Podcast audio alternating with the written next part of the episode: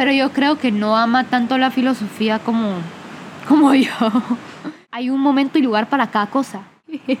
Va, pero hombre, ya, otra Va. vez, centrémonos en, la- Pero- en ser cultos, en fingirse en cultos un ratito. Hay que aplicar un poco de humor porque la verdad es que qué aburrida una, por ejemplo, las TED Talks. O sea, es como que Estaba pensando en buscar drogas psicodélicas, pero, pero auditivas. De no te dejes llevar el 100% por los sentimientos, que los sentimientos son muy importantes. Son muy importantes, pero siempre que estén debajo de la razón. Los romanos conquistaron el suelo griego, pero los griegos conquistaron la mente romana.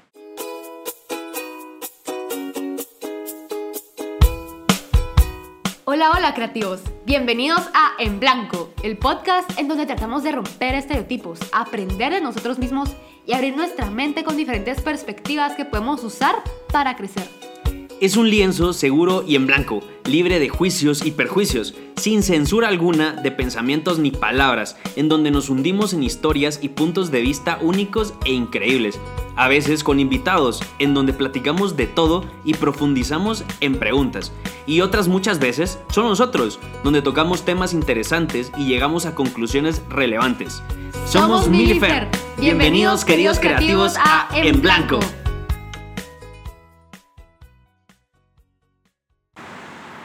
Hola, hola, ¿qué tal? ¿Cómo están? Sean todos bienvenidos a este nuevo podcast de Milifer en Blanco. Bienvenidos creativos. Podcast con sabor a viernes, creo que lo estamos grabando viernes. ¿Crees? Bueno, no, sí, lo estamos grabando viernes, pero esto no va a salir viernes, es que se me ocurrió. Hoy, hoy Me- el me día de hoy. Hoy, el día de hoy, estamos en lo que viene siendo. tú sí estás hablando un poco así, porque acabas de tener clase y se te quedó el vocabulario un poco... No, pero hoy el día de hoy es lo más No, hombre, eso, sí, eso no, eso no, sino que es como el día de hoy Ah, eh, queríamos presentarles a ustedes, tampoco lo hago así. queridos educandos, Ay, ya. queríamos nosotros presentarles Ay, no, cállate. la nueva exposición Cállate. de Aristóteles. Me estresa. Vosotros sabéis que Aristóteles era una persona eh, muy elocuente y él, y él emprendía caminando. Y, y el título viene de eh, Caminantes, Caminantes Caminando, porque sabéis que Aristóteles presentaba sus más de miles de enseñanzas de forma dinámica. Caminaba Ay, entre los ya, campos. no lo decía Y, así. Ay, y parte no. de eso, eh, le llamaba a sus alumnos los peripatéticos. No porque eran patéticos, claro, está. Eh, al quien se le ocurrió, pues eh, claramente te falta un poco de cultura, pero está bien, para eso estás escuchando este podcast. ¡Felicidades! No, hombre, así no hablaste, Ya pero. terminaste. ¿Ya terminaste de hacer tu podcast? ¿De hacer tu sketch? No, hombre, no lo dije así. Yo soy más energética. Sí, no, y, y lo presentó muy bien. La verdad que fue una de las mejores exposiciones. Ahorita acabamos de grabar el primer blog de Milifer, porque ese no es en blanco, en blanco es el podcast. Entonces acabamos de grabar. el- Milifer es la marca. es- somos nosotros y Sí. espero que nos patrocinen y nos den muchos patrocinios y así podemos tener muchos recursos y para poder generar más contenido y poder Impactar, impactar más más. vidas. Exacto. Y personas. Y la sociedad. En general, la verdad que sí. O sea, yo sí quiero que ganemos millones para poder impactar millones. Sí. Pero primero impactando millones para generar millones, para seguir impactando a billones, para llenarnos de ¿Qué billones. quieres decir Beyoncé? Beyoncé. No, no, o sea, no es ningún secreto. Imagínate que tengamos a Beyoncé aquí sentada. Es que no es, no es tan lejana la historia. Ala, yo. ¿Sabes a quién quiero yo? A Will quién? Smith.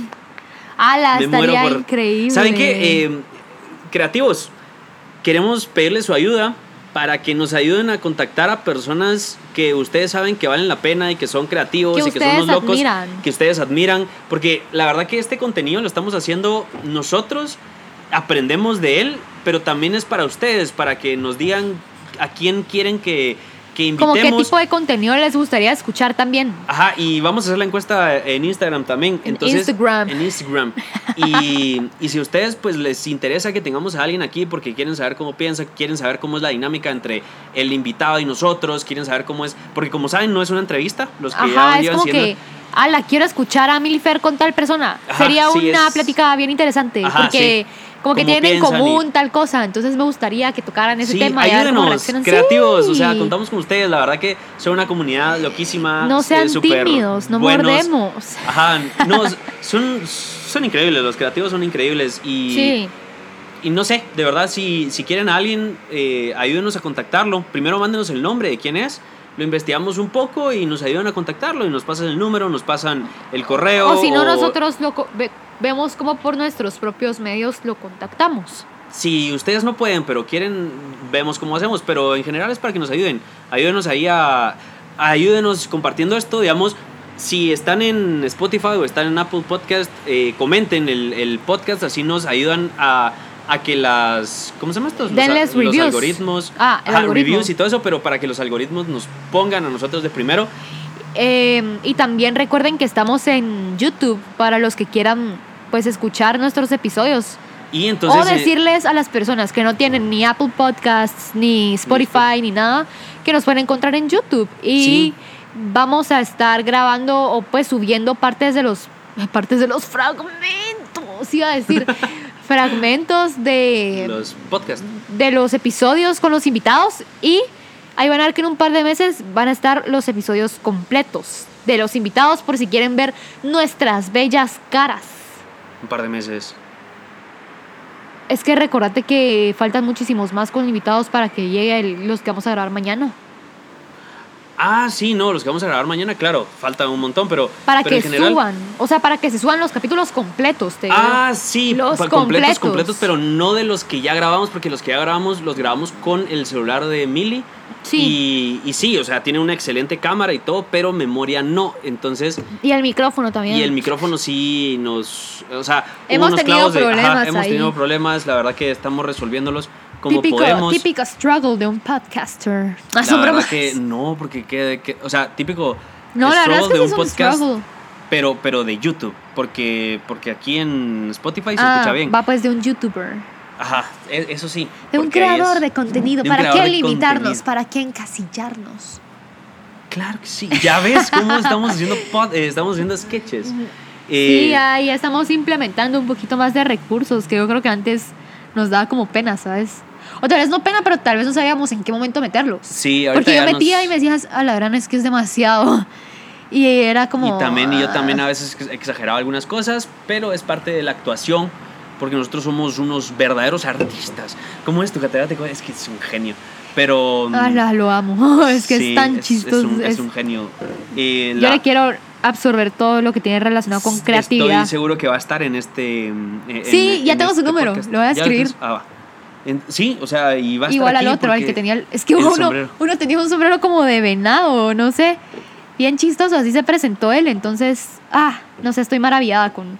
¿Por qué estoy hablando así? Es que ya. No, está bien, es que es un vocabulario dis- distinto Pero, ¿sabes cuál es el problema? y pega que, más a la emoción. Me gusta Pero- el vocabulario que usas. pero es que para la gente, es, por lo menos ya me molestaron que muy nerda, pues.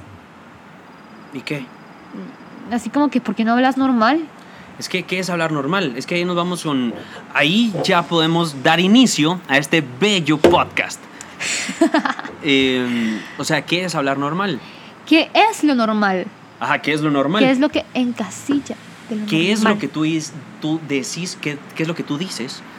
Ay, no. Que es normal. es que tú a veces no, hablas, o sea, sí decís, dices. A veces sí se me sale. Pero el dices, o sea, es que una cosa es hablar normal y otra cosa es Fingir. hablar. No, no fingirlo. Ah. Eh, la idiosincrasia de un país, porque estás hablando un español latino tradicional. El tú dices, eh, Sí. ese tipo de cosas. Entonces, creo Sí, que cabal. no es normal, es, No es es in- idiosincrático. Y no es como que. No sé si se dice así.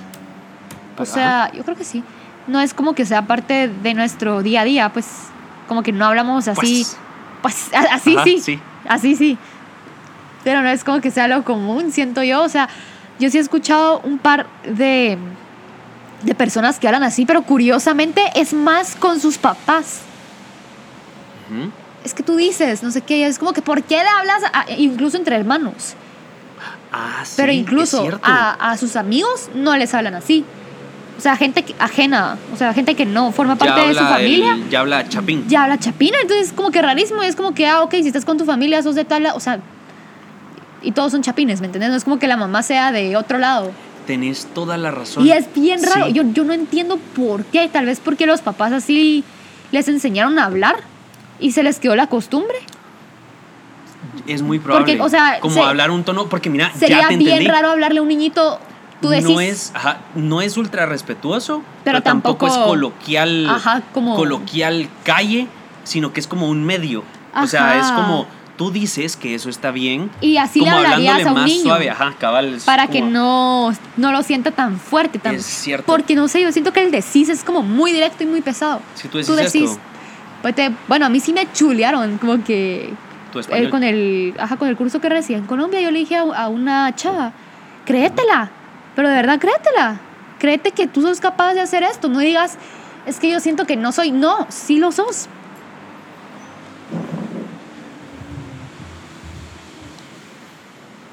Perdón, solo estábamos arreglando un poquito el micrófono. pero créetela, o sea, eso, eso le dije yo y me dijo, ay, qué bonito cómo lo decís, cómo hablas, que no sé qué. Es que nuestro español es bastante bonito y, y Sí. creo que es importante. acento. Pero regresando a esto, ¿qué es lo normal? O sea, lo normal Va. sería hablar como uno de Monterrey, como un mexicano, como Sí, un argentino, como un colombiano. Entonces no te pueden encasillar en decir, es que habla normal, porque no es normal un vocabulario, que una forma de expresarte. Es distinto cuando tú lo, como que lo forzás. Y sí se nota cuando lo forzás. Sí, nosotros hemos mantenido Mantuvido. mantuvido el, el- como lo- la idiosincrasia chapina en el podcast. No lo hemos cambiado a decir. eh, como tú sabes, No, nosotros. pues lo tratamos de hacer bastante fresh, bastante natural, muy auténtico. Al final yo creo que esa es la palabra que nos puede llegar a definir. sí sacamos algunas palabras un poquito. Es que, a ver, es diferente forzar como que tu vocabulario a adaptarte. Porque de cierta forma esa parte de adaptarse como que ya es automático en nosotros. Porque yo puedo, o sea, yo tengo amigos de barrio y tengo amigos mis reyes. ¿Qué te reí? ¿Cómo lo dijiste? ¿Cómo lo dije? ¿Ah? ¿Cómo lo? Tengo amigos de barrio y tengo No. amigos mis reyes. Va. Y Y yo soy yo. me da risa porque cuando me junto mucho con los mis reyes y me junto con los de barrio me dicen, te juntaste con Mara Fresa, ¿verdad? Porque venís hablando así. Que a veces los mis reyes me dicen, ¿qué chuma? Entonces, pues, a uno se, por lo, yo creo que a ti y a mí A mí se me pega muchísimo los nos pega. acentos de quien, Igual, quien esté. los acentos a la vida. Yo tuve una roommate eh, mexicana durante una semana. Una semana. Y ya estaba hablando como ella, güey. De verdad que, que yo ya no, que a mí ya se me había olvidado el acento, ¿eh? Que yo no me acordaba. ¿Por qué pasa eso? Y horrible. Yo un- una hora en el barco con puertorriqueños y cubanos y ya estaba hablando como puertorriqueño y cubano. Es que es muy pegajoso. Pero ¿por qué se nos pega tanto? Es que es lo... Es, es lo Mira, chistoso. primero, a ver, el acento se nos pega por ser neutros, porque el acento guatemalteco es reconocido. De hecho, muchos guatemaltecos hacen doblajes por lo neutro que se escucha el acento. No, tiene, no es tan cantado como ¿En otros. serio? ¿No sabías? ¿No? Varios de los, de los que hacen doblajes, así como documentales, ese tipo de cosas, son, Ok. son chapines. Wow, es que me imaginé un doblaje, pero un doblaje, o sea, los mejores doblajes son mexicanos. Eso no tengo duda porque son los más expresivos y México tiene... Es, El burro. es increíble, son mí- unos artistas A mí impresionantes. me encanta. Me van a matar los chapines.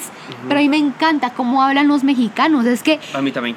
es que, no sé, Mm. siento que su acento tiene un. Depende de dónde. Bueno, porque sí. hay un montón de regiones. O sea, México Sí. tiene como 17 tipos de Pero acentos en ponte, español. hay unos que es, que es que tienen un carisma que yo me quedo impactada. Pero es que el acento, o sea, es el, el acento específico el que tiene el carisma. No ¿Tú entiendo sabes por qué. que quien dobla a mi personaje favorito de caricatura, bueno, a mi segundo, es que se están peleando el primer lugar. ¿Quién? Eh, Rick Ajá. es un venezolano Así. de Rick and Morty. No, para nada se le escucha el acento. No. eh, o sea, quien, yo no la escucho en, en español, me parece... Ah, no, yo no la escuché. Qué mentirosa. Si yo la, yo la vi en inglés. Ajá, yo- a mí no me, no me gusta. Yo Ay, una vez traté de ponerlo en es español. Que, es que ya no diferencio el inglés del español, o sea. en la serie, en la serie no. En No, esa serie no. No, yo lo estoy diciendo por molestar porque te dije que ni me acordaba que la había visto Ah, en inglés. ah, oh my god. No, Ah, pero, pero en, esa serie, en esa serie sí no diferencio porque yo creo que es lo que siento yo que a veces el idioma ya está metido en la cabeza y cuando te interesa algo es como Mira, si cuando fuera es algo emocional o algo de vida o muerte, te sale el inglés, el italiano, el portugués, todo. pero el otro habla de mecánica cuántica, de física, de problemas Por eso, locos por eso y te todo digo, o y sea, ah, cuando es la tiene que ver emoción. con Y a mí me emociona mucho eso. emoción, O de, bueno, vida o muerte está relacionado con miedo, así que se puede catalogar como emoción. Ajá. Emociones fuertes, como tú decís, en resumen.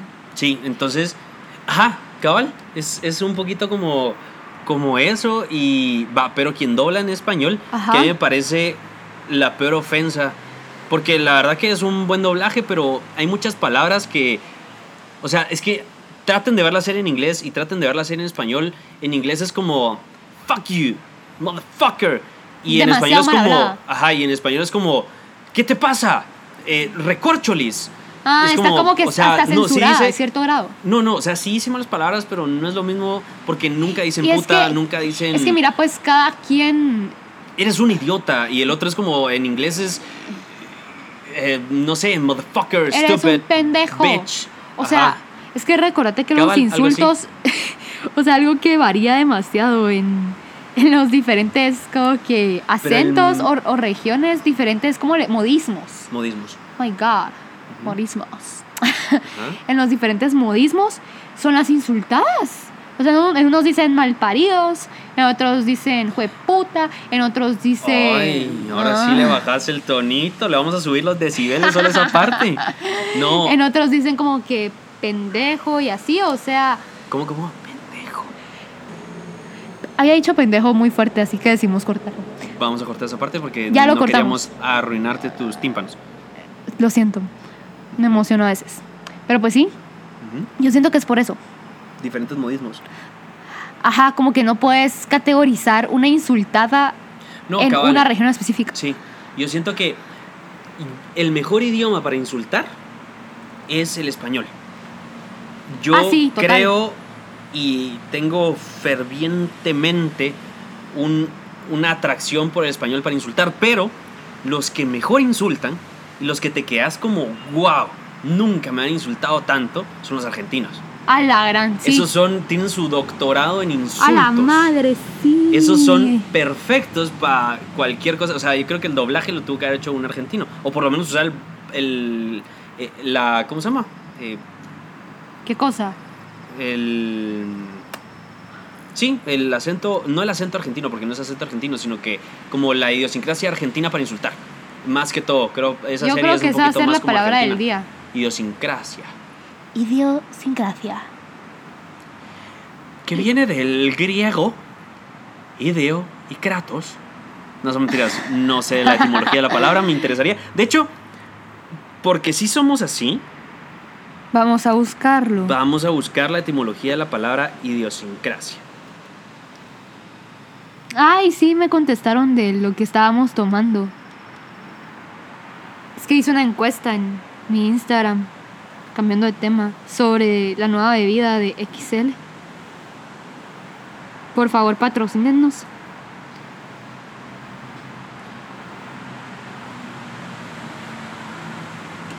Ah, Sí, no estaba que tan perdido. Ah, no. No, idios y kratos, que kratos es temperamento, idios es particular, entonces traduce del griego Pero, temperamento particular. y decime cuál es la definición como tal.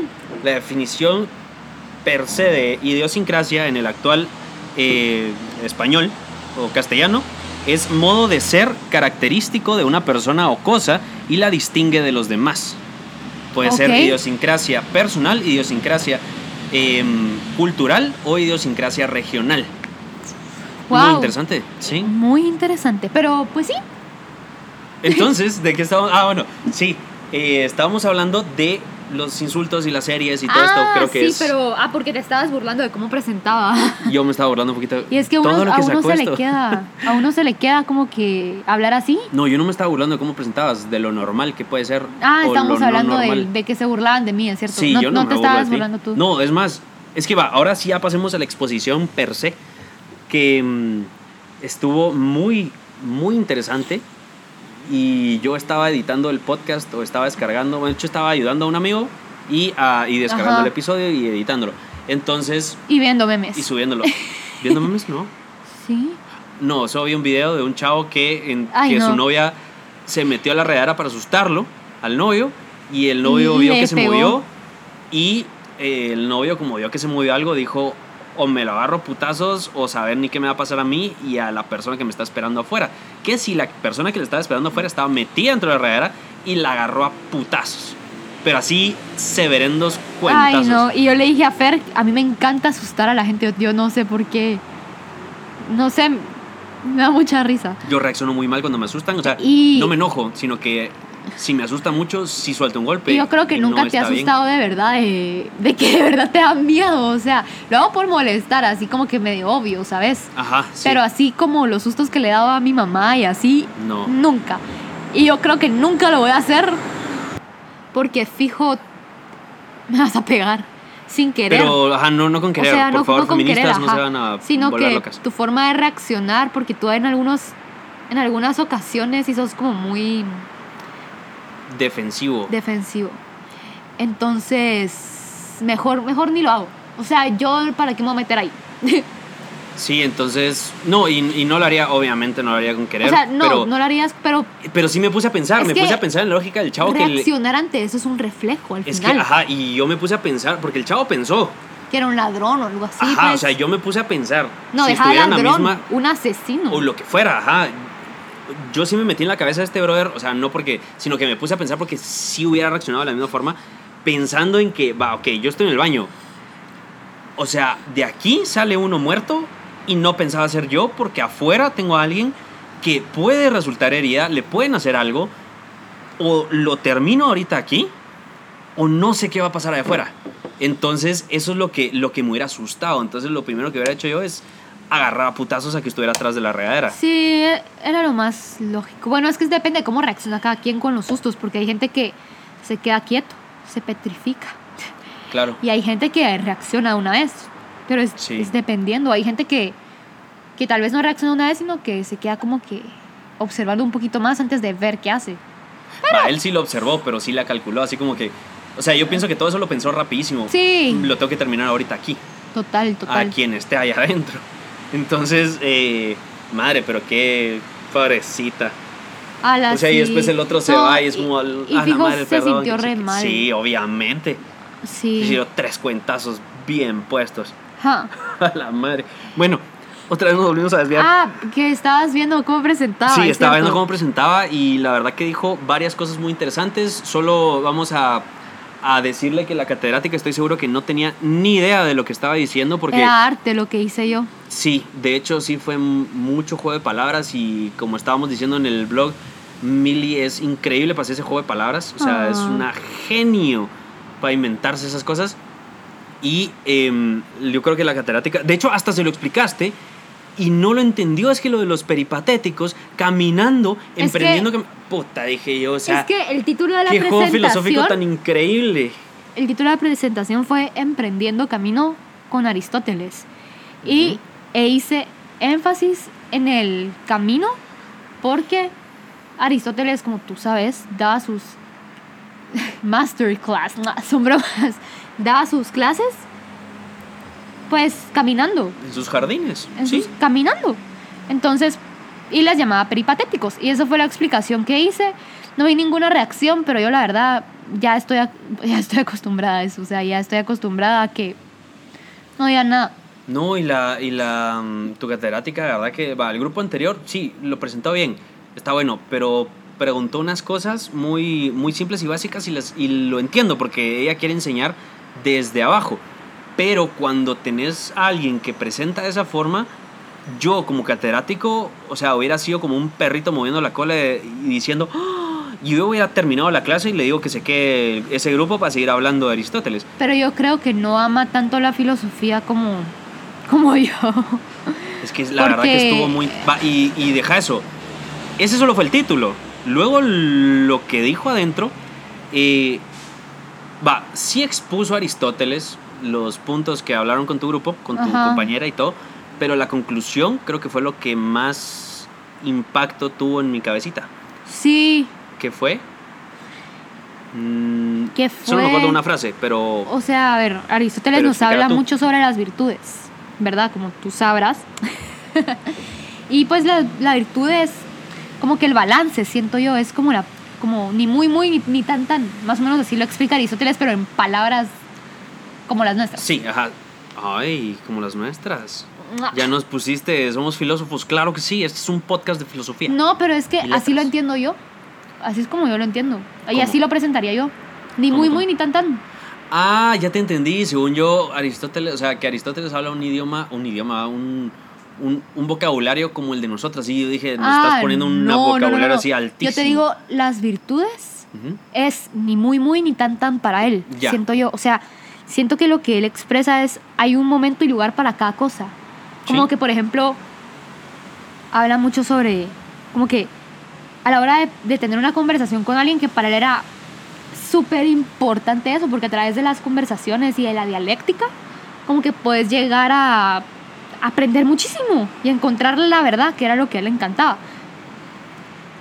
Entonces, como que, tan, o sea, no tienes que ser tan, tan serio ni tan rígido, como que tienes que El- aplicarle No tienes que ser un niño señor. un poquito. Ajá. Vayan a ver nuestro blog. o El no blog sé está si, bueno. Si va a salir. Sí. del- Pero tuvimos un debate. hablamos sobre de los niños señores y las niñas señoras. Si el niño señor se hace o se nace. Va, pero sí, ya, otra Va. vez, centrémonos en, la- Pero- en ser cultos, en Va. fingirse en cultos un ratito. La cosa es que. Ajá, va, como que dice que hay que aplicar un poco de humor, porque la verdad es que aquí aburría una. Por ejemplo, las TED Talks. O sea, es como que. Es como una parte esencial el humor. Porque es. Yo soy. Estoy segura que es la forma más fácil de conectar con alguien. Haciéndolo reír. Sí, y que se le quede. Y Creo que el humor, eh, porque la risa oxigena el cerebro. Ese es un tip muy importante para los que van a dar conferencias. Por favor, deleitanos. Los tips importantes es saber hacer a la gente respirar durante la conferencia, pero a los... Primero aprender a respirar tú, luego enseñarle a los que están escuchándote a respirar y la mejor forma de oxigenar el cerebro es riéndote. Sí. Entonces, en el momento que, que oxigenas el cerebro, se llenan ciertas partes del cerebro con ese oxígeno que te ayudan a aprender mejor.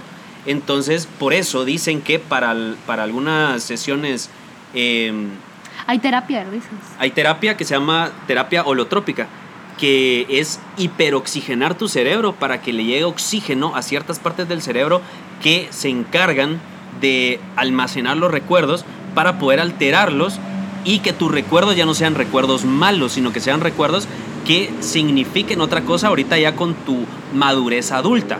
¡Wow! ¡Qué increíble! No sabía eso. No, no sabías. No, pero, pero gracias por el aporte. Gracias por el aporte. Eh, ¿Quién sigue, por favor, en el grupo?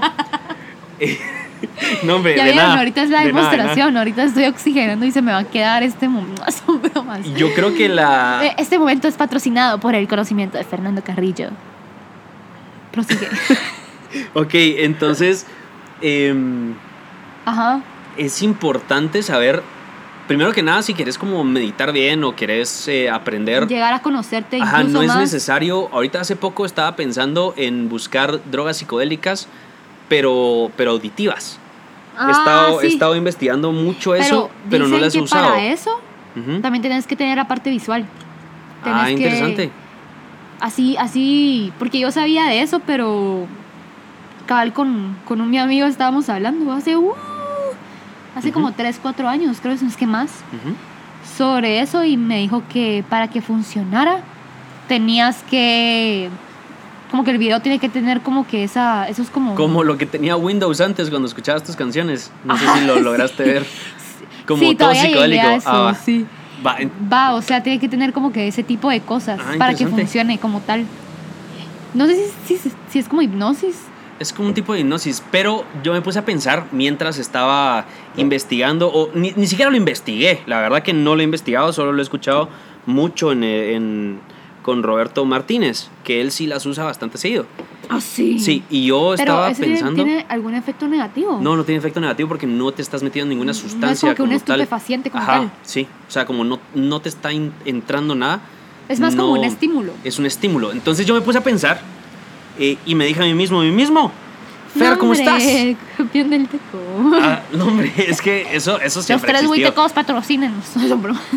Algún día los vamos a tener aquí. O sea, uno por uno. Pero Ala. uno por No, uno y, y los los tres. tres. Ajá, Ajá. Sí, cuatro podcasts de ellos. Me encantaría tenerlos. La verdad que estaría interesantísimo. Disculpen, solo tuvimos Acabamos una pausa una para una epifanía. realización. Sí. Epifanía. Bueno, no, será- realización. No, no, no es ni No, realización. ninguno, no, solo- estamos ajá. mal los dos. Va, Va, pero- La cosa, la cosa es que eh, me puse a pensar. Ajá. Creo que mi cabeza es lo suficientemente fuerte y lo suficientemente capaz de generar lo que yo necesito cuando lo necesito sin necesidad de ningún estupefaciente ni ninguna droga. Yo estoy en contra de las drogas en ese tipo de situaciones. Primero que nada, sí estoy en contra de las drogas en general porque no tiene ningún sentido objetivo al momento de querer hacer cualquier cosa en tu vida Mira, pero no juzgo al que las usa y tampoco pienso, o sea, si las vas a usar y vas a agarrar de excusa a Elon Musk porque él fuma todas las mañanas, o por lo menos cinco veces al día, cinco veces a la semana, Puchica, perdón, puta, al día. al día, ah, sí. sería Y, intenso. Primero encárgate de hacer Tesla. O sea, si vas a decir, es que ¿por qué me juzgan si Elon Musk fuma también? Papito, eh, ¿cómo te explico que tenés 40 de 100 en tus clases? O sea, primero hace Tesla y luego ya nadie te va a juzgar porque estás fumando. Eh, pero en general, ¿qué? Nada, me- soy una pendeja. En conclusión, después te cuento. En general, creo que es importante como saber que mi cabeza, o tu cabeza, que nos estás escuchando creativo, es suficientemente fuerte como para... como que esas endorfinas. Y para ¿cómo se crear eso. ¿Cómo se llaman las otras? Eh, ay, no me acuerdo. Eh, ay, jolarán. Pero sí, los químicos en la cabeza para generar todas Hormona estas, la- estas situaciones em, que te ayudan a profundizar en meditación, en realizaciones. Serotonina. Ah, la serotonina, sí. Recuérdate como serotonina. Otro chapinismo. Pero parte de todo esto, entonces me puse a pensar que no es necesario llegar a las drogas psicodélicas y a todo este tipo de drogas. Claro, no, es, no me estoy cerrando a alguna vez probarlas. Pero no estoy, no estoy de acuerdo en que se usen todo el tiempo para llegar a esos estímulos que nosotros queremos llegar todo el tiempo. Porque entonces tu cerebro se va a acostumbrar a necesitar eso en lugar de tú mismo crearlo, porque sí se puede. Sí, cabal. Y creo que regresando, o sea, regresando al tema, que tiene mucha relación con lo que estás diciendo, creo que lo que nos quiere dejar Estamos hablando de Aristóteles, después nos pasamos a respiración holotrópica, ¿verdad? Y ponemos, ah, dale, dale. a la risa, Sí. Creo que el, lo que el mensaje principal que quiere dejar Aristóteles es el balance. Entonces, o sea, como que, y de hecho creo que va a haber una segunda parte de esto donde vamos a hablar de las reglas. Donde, pues, como que no tiene que ser ni muy, o sea, ni tan rígido, pero tampoco tan fresh. O sea, no vas a decir, a ver, siento yo que con la legalización de las drogas, como que habría muchísimo, o sea, el crimen disminuiría un montón. Es similar a como cuando el alcohol era ilegal, por ejemplo. Había mucho contrabando, em, Sí. o sea, mucha gente como que sí, o sea, con el tráfico y todo, como que Al sí. Capone, o sea- Sí hubo un montón de corrupción y un- mucha gente que murió Sí. y todo, entonces creo que y además cuando algo es prohibido como, Como que, que, ajá. genera más como que Pero esa es gana parte de, de, tus, es de par- tus químicos en el cerebro. O sea, totalmente digamos, esa es, es parte de cuando se puede hacer el sexo más placentero, por ejemplo. Totalmente Es cuando lo llegas a un nivel tan prohibido que el cerebro lo desea tanto que aunque no sea eh, la mejor experiencia de tu vida, por el la simple vuelve hecho a- de ser Porque el sexo es puro juego mental. y Ma- o sea, sí, no. lo hemos es- escuchado el máster Jürgen Klarik por ejemplo que Ay, master. Jürgen Klarik. cállate Dale. Ajá. ay Dios me matas mi flow No, hombre. que o sea por ejemplo habla el típico ejemplo de el chavo el señor casado se mete con la amante Ah, claro. y se mete con la amante porque es algo prohibido y, y al cerebro como que genera esa sustancia y le llama un montón la atención. Muchas veces no es porque. Deja a la esposa. Ajá. Y en el momento en que se casa, pero en el momento en que se casa con la secretaria, ya no la desea. Secretaria de una vez las pones. Pobre Martita. Así lo explica el, No, el sí, máster. el máster. El máster. No, hombre, pero. Claro, claro, eso es, eso es parte como de la, de- del cerebro y, y la acción prohibida de querer buscarlo. Y yo tenía un, cate- un catedrático, un profesor en el colegio que, que sí, o sea, ah, no importa. Él dijo, hablando del alcohol, en el momento en que lo legalizaron, había exactamente la misma cantidad de bolos tirados en la calle. Lo que pasa es que ahora ya no era ilegal. Y eh, antes el alcohol era impensable nombrarlo, ahora es alcurnia. Nos sentamos alrededor, ahorita tenemos una lata de alcohol. Es alcurnia no sentarse en un viernes alrededor de una cerveza o de un traguito. ¿Y qué ha hecho? Pues nada, solo, solo ha sido parte de la nueva sociedad o del nuevo punto de vista Y, y ya social. no hay tanto crimen. E igual como que yo creo en que. ese sentido, cabal. Independientemente si se legalice o Y no. es más seguro. Exacto. Independientemente Porque si se ya- legalice ajá. o no, la gente lo va a consumir. Sí, Consumir, consumir. consumir. Y de hecho yo recibí un caso sobre el cannabis en Canadá, muy interesante, que habla de cómo con ese tipo, o sea, a la hora de legalizar la marihuana, por ejemplo, como que El empezó- verde. El oro verde, el cannabis, empezaron a, a tomar un poquito más en cuenta como que todas esas regulaciones de salud, o pues de higiene. Ajá, claro, para Entonces, crearlo ya no tiene. Sí, porque ya no es como ya que... no tiene diésel. O ya no Ah, es como que el- la, la Sí. marihuana que usó el mula y saber dónde se la metió, no sé ni si, si se la meten en algún lado o dónde se la ponen, pues, pero, Ay, Dios, sí, es cierto. Ajá, o sea, sí. tú sí has visto que, o sea, incluso se, o sea, se tragan las bolsas, no sé si es marihuana, Sí, solo sé se- que es de droga como tal, pero ajá, se que se tragan. tragan las bolsas de plástico Y las y las vomitan. tienen o las sacan por el otro lado. No fregues. sí. Entonces, o sea, es muchísimo más higiénico si, si fuera legal. O sea, si no es así, por favor, creativos, eh, explíquenos cómo es el proceso porque ahorita estoy asombradísimo. O sea, es que No la gente se las ingenia de todas formas. O sea, La madre. yo sí, de hecho también se la. Yo creo que vi un documental donde se, se ponen eso en lugares feos, pues. Ah, sí, no, se la ¿Dónde? mete hasta el fondo del recto. Donde no te pega la luz. No, eso pues, sí sabía sol. yo. Ajá, que se la meten hasta el fondo del recto. Ay, ¿cómo crees que lo vas a sacar? Ah, no, porque la sacan con pincitas. Bueno, eso pues, sí sabía yo, pero no pero sabía que sí se las sabía- tragaban y las sacaban por Oh. el recto. como que a saber. o- ya, la verdad no sé. Qué ¿Para finos qué les- somos diciéndole recto cuando hablas del culo. El chiquito. por el chiquito. pero la verdad es que. Bueno, la verdad ni sé, ya ni me voy a meter en eso. Hay un pero. chiste de chuponcito. Ay, no, que ¿Qué es la de eso? Que llega a su. Es que a la madre, ¿cómo Dale, estamos pues. cambiando? Dice Yo creo Chuponcito que que, este está podcast mejor chiste. vamos a dividir en dos partes. Porque No, creo- no, no, este está bueno. O sea, Ven, o sea, empezamos a las. no, porque llevamos muchísimo. Llevamos tal vez. ¿Cuánto tiempo llevamos? Como cuarenta y tantos minutos. Vaya, y generalmente el podcast dura una hora. ¿Tú crees que en 20 minutos lo vamos a terminar si ni siquiera hemos terminado de tocar el tema de Aristóteles? Sí, hombre. Ah, bueno, sí, sí. Tal vez sí lo vamos a dividir en dos partes, pero no importa. No, pero está bien. Pero sigamos. O nos tardamos lo mismo que grabando un podcast normal. Pero mejor no voy a contar el chiste, ya, ya no, no, quiero hombre, ¿por qué no lo vas a contar? No, porque, o sea, mejor adelantemos con otras cosas que hay que hablar de este podcast y luego vemos que... Yo creo que no se escuchó eso. Ah, no. Bueno, no, no creo. Bueno, entonces sigamos. ¿Qué... mm, ¿Qué podemos decir? ¿Qué podemos decir a Aristóteles? Como que se nos está haciendo imposible grabar esto. Sí, o sea, está pasando demasiado carro aquí y nosotros pues todavía... O sea, queremos grabarlo aquí pues porque... Pues porque sí. Entonces eh, nos está haciendo un poquito imposible por tanto ruido de carro, pero... Ok, sigamos. Entonces, estamos hablando después de una parada técnica. Sí. Cada trago que estás dándole estás sufriendo, ¿verdad? O sea, es que está bien intenso. Y eso que ese es el suave. Y eso que a mí me gusta el tequila y no hago caras con el tequila. Me acabo de, acabo de tener un hipo. Eso es como. eh, ¿Te acuerdas cuando Pinocho se pone bolo y le da hipo? Es que era el típico... ¿Por qué, por qué aprendimos eso de, de- de Disney? Cuando se pone bolo. No, ajá, cuando Pero se pone es bolo que uno como que, que, el niño empieza... bolo. O sea, el niño. El Ah. niño señor. El niño señor... El niño bolo se pone bien, bien malo. Es como cuando Dumbo se pone. A mí me traumó un montón esa escena. ¿Cuál?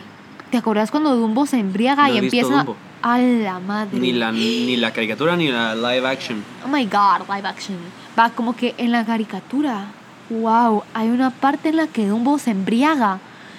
Y dice como que las voces de Satanás o algo así se llama la canción, pero es que es bien No, heavy. Y todo es porque Dumbo como que como que toma alcohol como que de un barril, imagínate.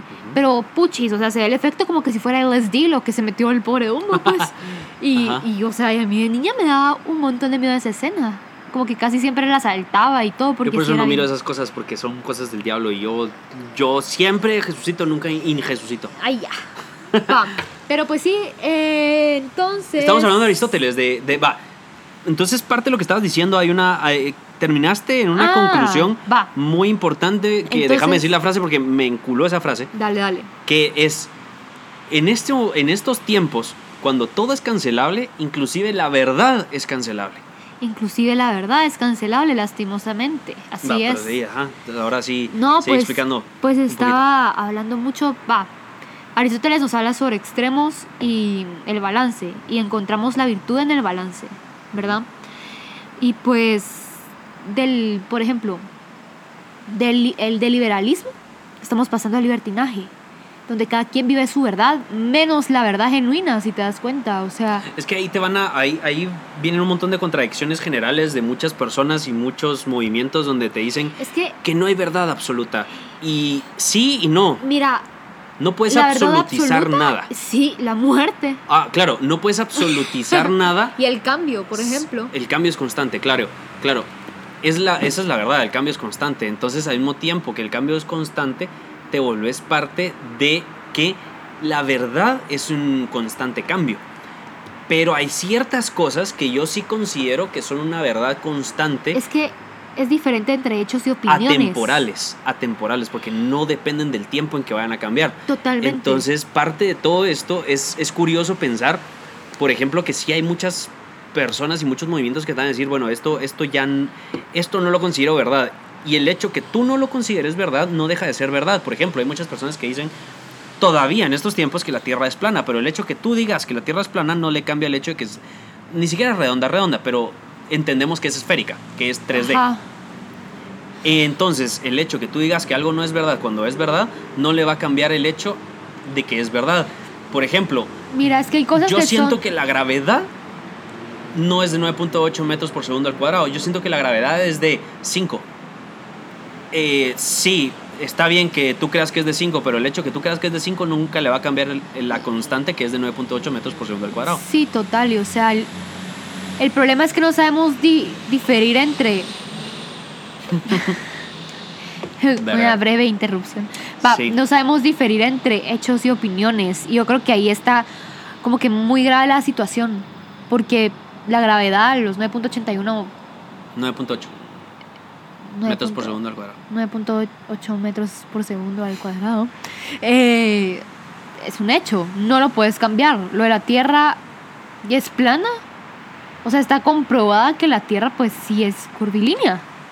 Curvilínea y elocuente. Pero tiempo, magníficamente colosal. Va, Mucha gente piensa que no, que son inventos, que son inventos, conspiraciones. exacto. Pero de hecho hay, hay experimentos y todo que lo llegan a comprobar. O sea, de hecho, yo de nerda me, me encanta ver docu-series. Y hay uno que, que habla sobre Isaac Newton, creo yo. Que como que pone a gente como que normal, como que gente que no es genia, a, a comprobar diferentes cosas. Como por ejemplo la circunferencia de la Tierra y así. Y la verdad es que es muy bueno. De hecho, Ah, es de, de Nat Geo. Y como que sí llegan a comprobar que, el, que genuinamente la Tierra sí tiene, o sea, sí curvilínea, pues. Es que es lógica, tiene un centro y es No me conecta. de fuerza, o sea, sí, mm, va, la cosa es que gira como a 36 mil kilómetros, No, no, no, no era Isaac hora, Newton. no. ¿Cómo se llama? eh, no, eh, El que era. brain, no, no, brain el game, que era. El que hablaba con la. no, eh, el- el que juegos, no, no es juegos mentales, No, no, no. ¿Cómo se llama el, el científico? El que se acaba de morir. Fue hace un par de años. Stephen Hawking, Ese. O sea, de hecho lo grabaron cuando estaba vivo. ajá, Pero muy bueno, ni espérate. modo que lo van a grabar cuando estaba muerto, Docu-series, espérate. Pues pueden grabarlo inspirado en él. sí, pero si estás diciendo que él aparecía ahí, docu-series National Geographic. Se llama... Ah, ya ni me acuerdo. Bueno, la cosa es que está en National Geographic y tiene que ver con Stephen Hawking. Así que, pues nada, o sea, estaba muy interesante y de hecho como que... No sé, ya me decía muchísimo el tema, así que si quieres corta Va, esta parte. cosa- Pero No, no, no, a lo que vamos es que como que habla, o sea, como que está el hecho de que la Tierra tiene circunferencias Ujú. literal. Entonces, o sea, no puedes como que, como que decir es, es, es gris. No, o es ahí sí, o es blanco o es negro. Sí, hay, hay en cada Porque parte es hay... un hecho. Sí, ajá, son hechos comprobados, pero que al mismo, al mismo tiempo hay mucha gente que lo quiere refutar solo por el, por el ¿Lo hecho de no estar, lo quieren refutar, Pero, pero, el hecho que quieran no significa cabal, que sigue puedan. siendo una opinión, o sea, sigue siendo una opinión versus un hecho. Es lo, es lo que, ajá, es, es, es parte de lo que también muchas personas van a querer como cuestionar porque el hecho de que estemos hablando de esto nos abre paso para decir lo que miras en el espejo es lo que es.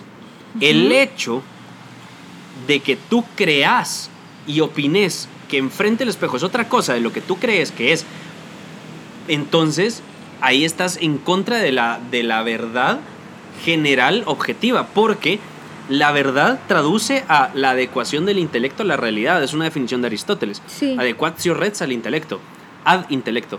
Entonces es la adecuación de la realidad, lo que está palpable y lo que puedes ver, a tu intelecto.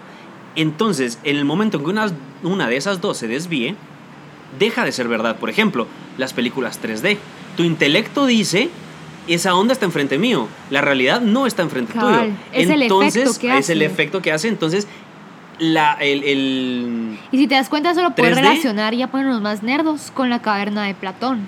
Más o menos Que un muchas poquito. veces lo que crees ver son solo sombras y no es lo verdadero. Sí, en- y justamente entendí tu frase. Ajá, cabal, cuando, cuando Son solo pantomimas, por así decirlo. Pero es un poquito como el mundo de las ideas, que solo te muestran lo que, lo que las sombras te, te pueden enseñar. Sombras nada es más. un poquito. Es un poquito Reíte, vago. hombre. Ajá. Es un poquito vago como la explicación de, de- de Platón para ese, para ese ejemplo, porque ya Aristóteles sí No, es entra que- mucho con la, meta, la metafísica y más que la metafísica, con la. mm, ¿Cómo se llama? Con la, antro- la antropología, no, Ah. espiritualidad no tanto. Pero sí trata de, de explicar. Ah, no, sí, metafísica. Metafísica, su, su libro, es muy interesante, que ya explica la esencia y, y la constante de, la, de las personas. O sea, la esencia, persona, eh, que va variando según sea los accidentes de cada persona. Porque nos- nosotros participamos de la esencia humano, Sí, pero tú y yo somos distintos. totalmente. Entonces, eso es lo que va, eso es lo que va diciendo Aristóteles y que hay seres que si muchos participamos de la misma esencia, significa que hay seres que agotan su existencia, agotan su esencia en su propia existencia. Eso quiere decir que agotan lo que son dentro de su ente no palpable y eso le habla que son, por ejemplo, él defiende la, la existencia de seres superiores, por ejemplo. Ajá. De seres superiores, no, de ser superior, de un ser superior, porque aprendió del maestro de su maestro que en el momento en que un, en que un Dios, en que fueran dos, significa que a uno le faltaba lo del otro. Eso lo hacía imperfecto y por definición un Dios es Mm, perfecto. Totalmente. Al momento en que le falte una eh, característica del otro, Deja de ser deja de ser perfecto y deja de ser, dentro de la definición, Dios. Entonces él defendía la existencia de uno solo. Por eso mismo. Digamos, el catolicismo se centra mucho en Aristóteles, por si no sabían, y a mí me molesta mucho los católicos. Aristotelotomista. ¿Cómo se, cómo se dice? Aristotélico. No, ¿cómo es? Aristotemista. No, No, no, to- aristotelitomista. eh, Espérate, lo- No, no, no es. Ah, sí, Aris- Santo Tomás, es cierto. No, sí, es que es Aristóteles con Santo Tomás. Sí, ajá. Aristóteles. Bueno, la cosa es que es, es aristotélico. A mí me molesta mucho los católicos que no saben todo esto. Y que, ¿sabes, ¿sabes que me da risa? Que muchas personas cuando, cuando empecé a entender todo esto y empecé a estudiar todo esto de, de Aristóteles, muchos eh, católicos cercanos a mí me decían, "¡Ah! ¿cómo puedes estar viendo eso? Y es al revés, ¿cómo tú no puedes estar viendo esto? Si tu religión se basa en lo que estoy hablando ahorita, y no porque yo lo esté diciendo, sino porque tu religión realmente se basa en Aristóteles aplicado al catolicismo, no entiendo cómo no podrías como leer un poquito más. O sea, no es Creo que era sentimental. arist- aristotélico tomista. Algo así era. Aristotélico tomista. Sí, ¿verdad? Sí era. Sí, sí, sí. Es que no, ni siquiera me aparece en Google. Aristotélico tomista. Pero sí, la cosa vale. es que no entiendo cómo, cómo los católicos no pueden, o los, los católicos que supuestamente viven esto, saben que su religión no se basa en sentimientos, ¿verdad? Porque el momento en que bases tu religión por sentimientos, ya vienen los argumentos eh, hemocentristas. Y es Tiene- una palabra tiene mucho que... que ver la parte racional, que creo que fue lo que le metió Aristóteles al final. No, Aristóteles siempre fue racional y Platón siempre fue racional y, y ¿cómo se llama? Y, y Sócrates siempre fue racional y Santo Tomás siempre fue racional.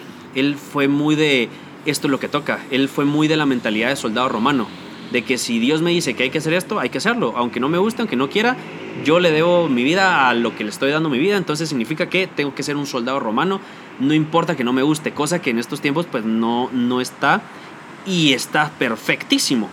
Porque eso fue lo que me pasó a mí, decir, Eso fue lo no que, quiero yo mucho lo esto. que hablamos. Pues, Lo que de hablamos hecho, en algún- Ese en el- podcast no lo subimos porque ese podcast nos nos subimos, paramos claro. peleando. Pero, Un poquito por las ideas un poquito contrarias. Sí. Pero habla de, digamos, Es que no eran ideas viendo- contrarias, No, solo eran eh, planteadas de forma diferente. sí. Cada Y- quien con su verdad. Claro, es que ahí es donde viene un poquito eso. Eh, la cosa es que vino, eh, estaba viendo ayer un podcast con Daniel Javif, Javif, y planteaba mucho el hemocentrismo. Hemocentrismo, ¿qué es eso? Es cuando te centras Emo. en las emociones. ¿Estmo o emo? Hemocentrismo. Como emo, los, Sí, como los emo. emos. Sí, porque emoción es la emoción Ah. llevada, o sea, la emo llevada a la acción. Ya te entendí. Entonces, hemocentrista. Y él hablaba mucho de estas personas que se dejan llevar y un poquito me sonó algunos argumentos, no vamos a decir de quién es, ¿verdad? Que era como, era, son como, estás, estás eh, bloqueando mis emociones o no me estás dejando vivir mis emociones. Entonces, era un poquito esta, esta situación de, de no te dejes llevar el 100% por los sentimientos, que los sentimientos son muy importantes. Son muy importantes, pero siempre que estén debajo de la razón, siempre que estén debajo, como por ejemplo, de saber en qué momento sacarlas. Porque en la Biblia, si queremos meternos a la Biblia, no es un podcast religioso y mucho menos soy religioso, pero en la Biblia dice que Jesús se enoja y el enojo es una emoción. Entonces ahí es donde te dice, sí, el enojo, el enojo es, im- es importante, siempre y cuando sepas dónde sacarlo y ahí es donde viene lo que tú estás diciendo las virtudes, que eso tú mejor que nadie los puede, lo puede explicar.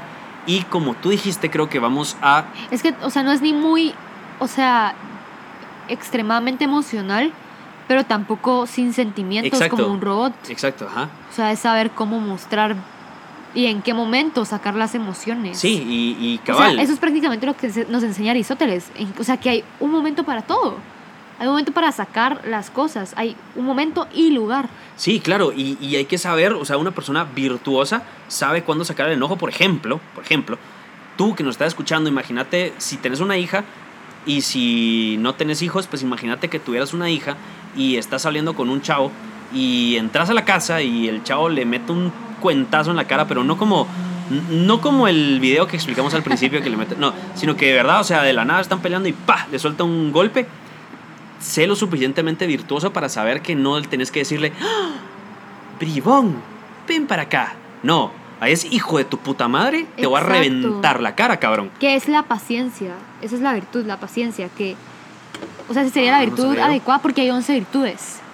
Que son las virtudes éticas, pero aparte de las éticas están las intelectuales. Y las cardinales.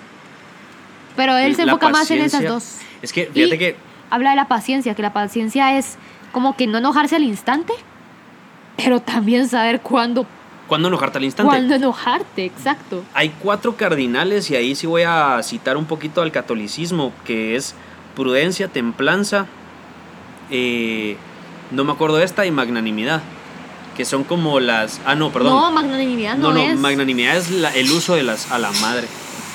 Me estoy riendo. Tuvimos, me tuvimos estoy, que cortar una partecita porque vino un carro como que de verdad se le está muriendo el clutch. Me estoy muriendo de la risa de mi magnanimidad. Magnanimidad, no, magnanimidad es el uso, el, el uso, el uso adecuado de, la, de esas cuatro virtudes Va, que se llama. Es el conjunto de las cuatro Ajá, virtudes ¿y cuáles son las cuatro virtudes? según Google. Porque, No, no, no, es- es- sí son esas, ajá. pru- o sea, sí, pues, pero que les, voy a mentir que ahorita las tengo en la punta de la lengua. Ah, no, cabal, no las tenemos mucho. Prudencia, justicia, fortaleza y templanza. Va, y aquí viene una historia muy curiosa y muy interesante que han habido tres personas en la historia que se les ha agregado el título de magnánimo dentro de su nombre. O sea, seguramente tú has de conocer a varias, pero reconocidas socialmente eh, son, son tres. Tres. Son tres. Que está primero eh, Carlos. Carlos Magno. ¿no? Carlo Magno, pero Carlo Magno fue la segunda. Carlos. ¿Cómo le dices? Carlos. Ajá. Su papá Pepino. ¿Tú sabes que su papá se llamaba Pepino? Sí. Es un pepinazo. Qué es, es, chistoso porque me encanta la historia. Eh, los reyes de Francia, porque. Va, es que aquí ¿Sabes viene mucho. Deberíamos de hacer clases de historia. Ah, bueno, también, ¿verdad? Va, pero entonces. Va. eh, primero fue Alejandro Magno, Ajá. que no. Su apellido no es Magno. De hecho, viene de una mala traducción Pero de él las fue. personas. Pero él no fue del todo bueno. O sea, al- como que sí logró. Pero después como que se perdió, según tengo entendido. No, se murió a los 27 años y conquistó toda Roma. Y si no se hubiera muerto a los 27, seguramente seguiríamos siendo.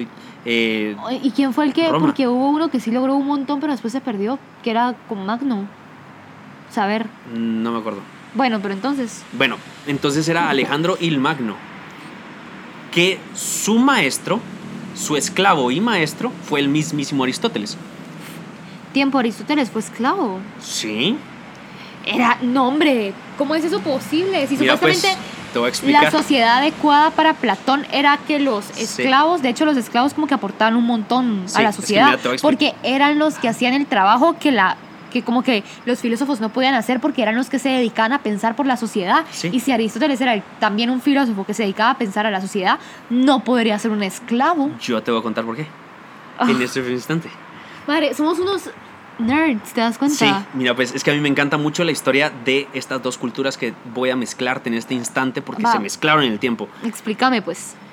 Hay un dicho que dicen que Roma conquistó. Bueno, eso mejor te voy a decir. pues. Eh, es, que, es que viene al final de la historia. Viene Roma Ajá. y en algún punto su brazo militar se encargó de conquistar todo lo que pudo. Sí, Primero empezó Roma, Hispania, eh, las Galias, que ahorita es Francia, eh, Alemania y todo. Y entonces decidieron fue de los más expandir. grandes imperios. Sí, pues. decidieron expandir su territorio a África, conquistaron África, la pelea de los cartagineses, las, eh, las tres grandes peleas de los cartagineses, uno de los, uno de los pocos ejércitos que solo, solo, ¿cómo se llama este? Napoleón y, el, y el rey de los cartagineses, que se me va el nombre, pudieron atravesar eh, con tanta nieve los, no me acuerdo si fueron los Alpes, pero fueron montañas donde no se podía pasar por el frío. Entonces, eh, decidieron expandir su territorio y los únicos enemigos fuertes que tenían eran, o sea, no los únicos, pero los que sí representaron eh, bastante resistencia, según ellos, iba a ser Atenas. Porque Atenas era una polis o ciudades-estado. Una de esas, eh, o, o Grecia, era ciudades-estado, perdón, y una de esas era Atenas. Y el brazo militar de, de- de Grecia, como te estaba diciendo, eran los persas, que ya corroboramos la información, porque se me había olvidado un poquito. O sea, la Eh, googleo. La googleé ahorita. Es que se me había olvidado el nombre, o sea, se, se me confundió un poquito. Entonces los persas eh, fue la batalla con el rey Darío III Ajá. contra Alejandro Magno. Ajá. Entonces Alejandro Magno lo que hizo fue conquistar Grecia. Pero el momento en el conquistar Grecia, jalaron a todas las personas. O sea, cuando conquistabas un territorio, cuando un romano conquistaba un territorio, que a mí me encanta eh, la cultura romana por todo esto y la, y la griega por... Es que son tan Ah, maravillosas es esas dos culturas. Como que dejas esa cultura marcada en la otra cultura. Sí, entonces ¿Cómo es ahorita que se viene ese... eso? Se No sé, intercultural. Ay, no, no, no, entonces te- mira, pues- tiene un nombre específico, o sea, de la romana. Ah, no sé. Bueno, Bueno, la cosa ajá. es que conquistaron, conquistaron Grecia y mm, Roma tenía la costumbre de jalar a todas las personas como esclavos. Entonces, por supuesto, Roma no era estúpida. Ajá, Entonces lo que hizo modo. fue, ajá, Roma lo que hizo fue jalar a los esclavos de Atenas y volverlos maestros de los hijos de los cónsules o las personas importantes de paterfamilias. Entonces, ¿quiénes eran los que le enseñaban a los hijos? Los esclavos atenienses o los esclavos griegos. Y uno de esos, o sea, uno de esos esclavos fue Aristóteles. Y Aristóteles fue el maestro de Alejandro Magno en calidad de esclavo, pero en calidad de amigo. ¿te imaginas estar ahí? Hay rumores Como, como Cuando tú se sabes, pasan el conocimiento. tú sabes que Aristóteles, eh, Alejandro Magno se sabe que él en sus, en sus campamentos siempre metía a sus muchachos de, de 16 a 20 años eh, en su carpa. O sea, por lo menos eran tres por Se noche. pasaban el conocimiento de otras cosas. No, él sí dicen que era abiertamente gay. Eh, Ah, era Alejandro full Magno. gay. Él dicen Ni que sí era gay. ni- No, es que también aprendió mucho que la belleza estaba en el hombre y no en la Ah, mujer. sí, sí, sí. Entonces él decía, pues, en, es, Moar a las personas más bellas y eran los hombres. Y, y Aristóteles, pues Aristóteles también tenía sus costumbres de pasar el, trans- el conocimiento a través del sexo. Ajá. Y era una de las, de las cuestiones como importantes en decir que, cuál es la forma más eh, placentera de conectar con una persona eh, sexualmente. Entonces es la forma más profunda donde tenés catarsis intelectual y física el momento de acabar. Es una preciosidad como describe él la forma de, de tener sexo con una persona para poder como asumir o a, eh, ¿cuál es la palabra? absorber el conocimiento de la otra persona. Entonces, eso es lo que hacía mientras caminaba con los peripatéticos antes de ser conquistados. Eh, luego, cuando tuvieron a esos maestros atenienses y todos los filósofos de, de la- de las escuelas de Platón, de las tres escuelas de Platón, y además de Aristóteles, eh, era obvio que los hijos de los romanos iban a salir con un poquito de mentalidad eh, griega. Entonces se dice, y ahí es donde estaba entrando al principio, los romanos conquistaron el suelo griego, pero los griegos conquistaron la mente romana. Entonces fue la mezcla más loca de las culturas y que trajo cosas gigantescas. Alejandro Magno fue el conquistador más grande de la historia por el momento. Entonces él fue la primera persona que se le dio el título como de Magno, Alejandro Magno, que creo yo que sí era, era su, su, ¿cómo se llama? Su título, su apodo. Ah, de la magnanimidad. Ajá. El siguiente fue, fue este Carlo Magno, pero se lo dio el Papa. Se lo dio el Papa porque el momento... las Galias. Entonces el momento en que se tuvo que dividir Constantinopla y Roma, sabemos que Roma cae eh, unos cuantos años después, Constantinopla se funda. Hay un mito, eh, qué, qué loco este podcast se está extendiendo y vamos a hablar de un montón de cosas. Sí, yo se creo que esto- Se dice que cuando No es para uno de los fundadores, hay un mito y que lo absorbió la Iglesia Católica, hay un mito que dicen que cuando una persona se pone el nombre de el prim- del primero que fundó cualquier cosa, esa, mm, eso va a llegar a su fin. Por eso no hay ningún papa que se llame Pedro. Sí, ¿Por pues. qué? Porque hay una cosa loca que, digamos, por ejemplo, eh, Rómulo y Remo fundaron Roma. Ajá. Eh, y eh, Rémulo siguió con, con Rémulo, dijiste. Rémulo. No es Rómulo. Rémulo y Rómulo. Rómulo y Remo. Ah, Remo y Rómulo. Ay, ¿cómo era? Ya, Rómulo y sí, va, Rómulo y Remo. va, entonces, va, quien... ya te pego. Sí, ya, ya, no. Sí, la verdad es que sí está fuerte. O sea, La a mí sí cosa- me pegó un poquito, la verdad. La cosa es Ajá. que el último emperador romano era Rémulo. O. Rómulo. Rómulo. Rémulo. Ah, Rómulo. Claro, ya. Era Rómulo. Y siguió Constantinopla. Es que se me, se me confunden un poquito. Todos son Remo y Rómulo. No, va. Rómulo. Rómulo y Vaya, Remo. Vaya. Eso, Na, eso na, dije. na. Entonces, eh, lo de Constantinopla, lo de Constantinopla seriedad, vino no, a ser lo mismo. Entonces. Constantino, Constantino Ah, eh, fue el primer emperador de... El fundador. no, no, fundador. El fundador fue Alejandro Magno cuando conquistó Asia. Ah, ok. Y entonces dividieron el imperio en dos. ah, de hecho, ya cuando, habían, ya habían dividido el cuando ya imperio estaba en en cuatro. declive. No, el declive de Roma ya había declinado ahí, pero dividieron el imperio en cuatro. Y habían dos Césares Ah, sí y es dos... cierto. Ajá, dos Césares Ajá. y dos, eh, ¿qué eran? Ah, Estaba el César y estaba el otro, Era. el César.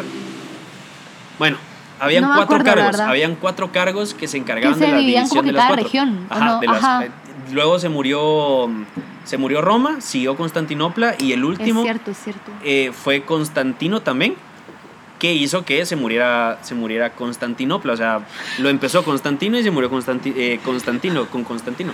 Por eso la iglesia tiene la, la idea o la creencia de ningún papa llamarse Pedro, porque en el momento en que alguien se ponga Pedro II, se va a morir la iglesia. Por eso nadie agarra el nombre de Pedro. No es tanto por respeto a Pedro, sino que es porque tiene la, la idea. Ya que va como que drag down Sí, el- ajá, el- la- toda la iglesia, sí. Como que hay, ajá, como que. Son como medio supersticiosos, ¿no? Supersticioso. O sea, es bastante supersticioso. Es como bien que cuál es el fundamento, que es lo que Es estábamos hablando principalmente, blanco, negro, Sí. gris. Y entonces de las Galias había un rey, porque después ya se empezaron a dividir, un rey que logró conquistar todos esos terrenos, eh, todos esos terrenos, todos esos países, eh. España, eh, Portugal, que no era- Francia, no. Francia eran las Gales. Y entonces este rey le dio como... O sea, lo, lo que hizo fue descuidar todo. Y quien agarró el poder fue el mayordomo. Porque el rey le valía madre y el mayordomo era el único que salía a hablar al pueblo y decía Era el único que tenía como que esa... o sea, hablaba en el nombre del rey, pero todos pensaban que porque él es el que hablaba, él era el rey. Entonces, Ay, juela. que era Pepino. es chistoso el nombre. Entonces, Pepino tuvo a Carlo Magno.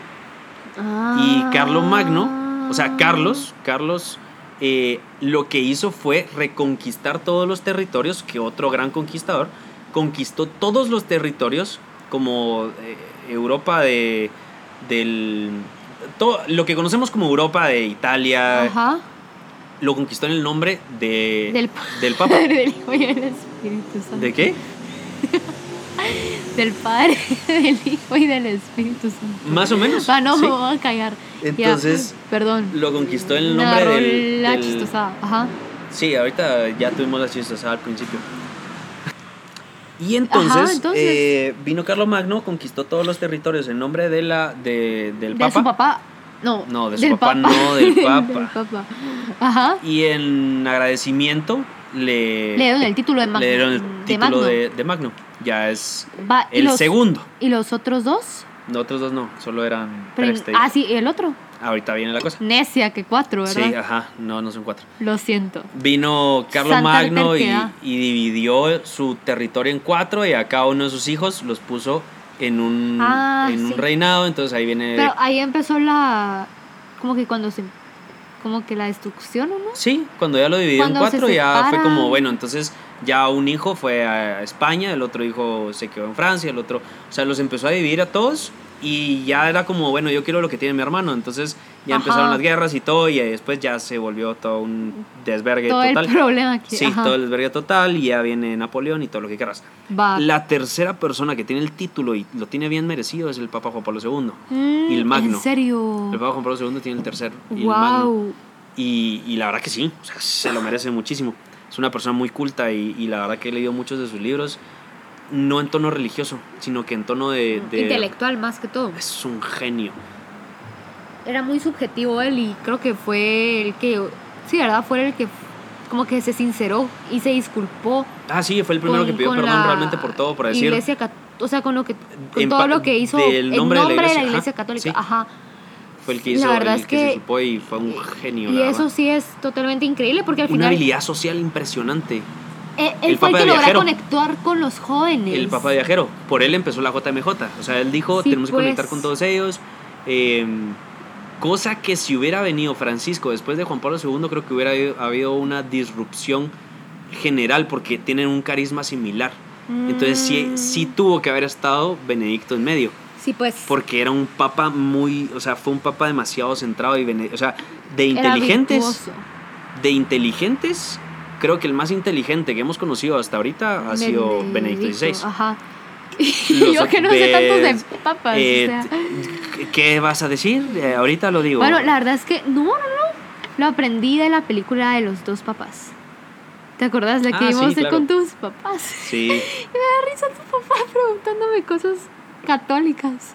claro, ajá, es como, es que mi papá de un segundo a otro fue como de nada religioso a ser el ultra religioso. Y preguntándome, ¿a ti te gustaría ir al Vaticano?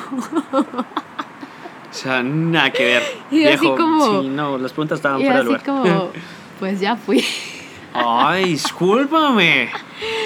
No, pero fue más por un tema cultural. Porque siento yo que tanta riqueza y así, como que incluso hizo dudar no solo mi religión, sino que la de mi mamá también.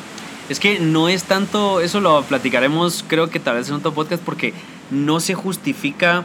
Claro, tiene un montón de donaciones, pero yo entiendo, digamos, Pero lo tantos que... tesoros. Claro, que tantos tesoros generales que son millones y millones y le podría dar de comer a todo el mundo, pero ahí también se justifica, ahí podríamos meter también a, a Jeff Bezos, que de los 132 billones de dólares que tiene él, con 21 billones de dólares podría acabar con la hambruna. Pero ¿sabes cuál es la diferencia? ¿Cuál? que él no fomenta el amor y no fomenta como que... La caridad La caridad. claro, claro. Esa es la Sí, como lo que ahí un poquito... Porque pero, es lo que fomenta la religión. Sí, y ¿verdad? aquí viene un factor que nadie conoce y lo vamos a decir aquí porque no es que esté defendiendo, pero estoy defendiendo los hechos, Ajá, que contame. no son opiniones. La Iglesia Católica es la institución global que más ayuda en el mundo, más que cualquier otra. O sea, Que es como que, estás que da hablando, más caridad, dices tú. o sea, la de más caridad, pero la que más da en torno a, a los problemas sociales actuales. Es la, es la institución, o sea, es la institución que más ayuda en cuanto a ayuda monetaria, en cuanto a ayuda Como de, que también... de seres humanos. Ajá, como que no solo da el dinero, sino que también da como que, o sea, enseña. Ajá, entonces... eh, ok, ok. Y estuve pensando un poquito, porque sí es unos argumentos bastante interesantes. Claro, todos los tesoros se fueron haciendo durante la historia, pero hay unos que están en la Basílica de San Pedro, Porque tienen... de los candelabros, que son más tesoros como familiares. Como sentimentales sentimentales. incluso. Ajá. Que es como que cuando, cuando no... Por ejemplo, es como que esa camisa... Yo tengo una t-shirt donde, donde está la foto, o sea, de pre-kinder, donde está la foto de todos mis compañeros. Y es como que no la quiero tirar Exacto. porque tiene ese, es ese que, valor ajá, para mí. No, no, no me puedo deshacer de eso, no tanto por cuánto cuesta, sino que Exacto. por lo que significa. Sí, y, de- y deja una camisa. Viene tu Es- abuelo. Es, un ejemplo el que Ajá. está dando. Ajá. No, cabal, viene tu abuelo y te deja su Rolex. Sí, cabal. El Rolex ya por el, por el tiempo y por el modelo que es y solo quedan dos, vale 10 millones de dólares. Pero independientemente, aunque sea un Casio o aunque sea el no reloj tiene patito, ajá, no tiene valor, o sea, no, no tiene Ajá. valor en el sentido de que no es, es invaluable de tanto que vale para ti. Sí, eso, Por eso- esa parte lo entiendo, la Ajá, verdad. y pero hay es que, muchos- Es que sí es mucho lujo. Cabal. Es que sí. Sí es exagerada la No, y, o sea, yo entiendo, yo entiendo que hay muchas cosas es- que sí es no deberían de tan- estar. Tan grande y la verdad es que Sí. sí, te quedas impactado con. No, claro, y, y yo creo que hay suficiente riqueza general como para alimentar a todos, pero es un problema Y tan global loco que sea un país. capitalista. Ajá, es un país, la Ciudad del Vaticano. Es el país más pequeño. Sí, Le de dos a kilómetros. Así. Sí.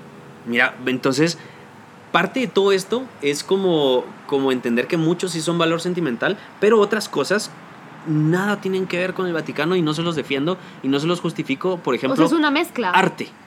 Hay muchas obras de arte que nada tienen que ver con la religión, que solo porque fue el artista que se lo regaló, lo mantienen. Cuando si ya no te sirve, véndelo y te va a servir para poner una iglesia en algún lado. Entonces, y los tienen, y los tienen como eh, resguardados en, en- debajo según, según dicen, porque saber dónde Ah, están. como que para no. Tipo, que dicen que la Mona Lisa que, que ves en el Louvre. Ajá, no cabal, es no como es que la real, sino la que está... real, sino que está protegida. Sí, ¿no? ajá. Entonces, ¿para qué dice uno? O sea, y digamos, eh, Francisco lo tiene, o sea, yo sí le creo más en cuanto a la caridad a Francisco. Y Francisco, reitero otra vez, no soy muy creyente, soy bastante humano pero y entiendo la parte... culto. Sí, y entiendo la parte... A mí me encantan las religiones. Y, y entiendo más, la parte o de... sea, si es tu que- Es que mira, pues. es que el catolicismo es si historia. tenés- y si tienes tu contexto católico, quiera que no. Sí, o sea, al final creo católico. que la religión que más sabes es la católica. Y la sé también por la historia, porque ha influenciado mucho. Por ejemplo, Carlos Magno, o sea, Carlo Magno, si no hubiera sido por la religión católica, nunca hubiera pasado a la historia, porque conquistó el nombre de la corona. Hay muchas cosas que el catolicismo es historia, o sea, lo Sí. que es hoy por hoy, lo que tenemos, muchas veces se lo debemos a la religión católica y no me refiero en el bueno o mal sentido, sino que es un hecho el que la religión católica ha influenciado tanto. No es Tal no vez es ya gris. no, ajá, ¿De tal qué vez es lo que estamos hablando, cabal? Tal vez ya no en cuanto a la moral interna de cada persona, pero que influenció Sí. mucho en la historia, es un hecho. Y por eso a mí me gusta mucho la historia y me gusta aprender y aprender de la historia es muchas veces aprender de la, de la religión católica hasta Sí, cierto porque al punto. final, pues sí marcó la historia. Claro. Antes de Cristo, después de Cristo. O sea, tal vez no, sino que lo cristiano, pues. Ajá, y, O y sea, de- por ajá. algo está. Independientemente de seas judío, bu- budista, lo Todos que sea, hablan de vas AC, a entender AC. DC. Yo por molestar digo A, E, D, E, pero eso ya es otro tema. De hecho, ahorita ya están tratando de ver el AC y DC como antes de coronavirus, después de coronavirus. Ah, Como para quitar. pero es, Ajá, es ajá. chistoso. Y Francisco lo entendió muy bien, toda esta parte de dar lo que, lo que no es importante.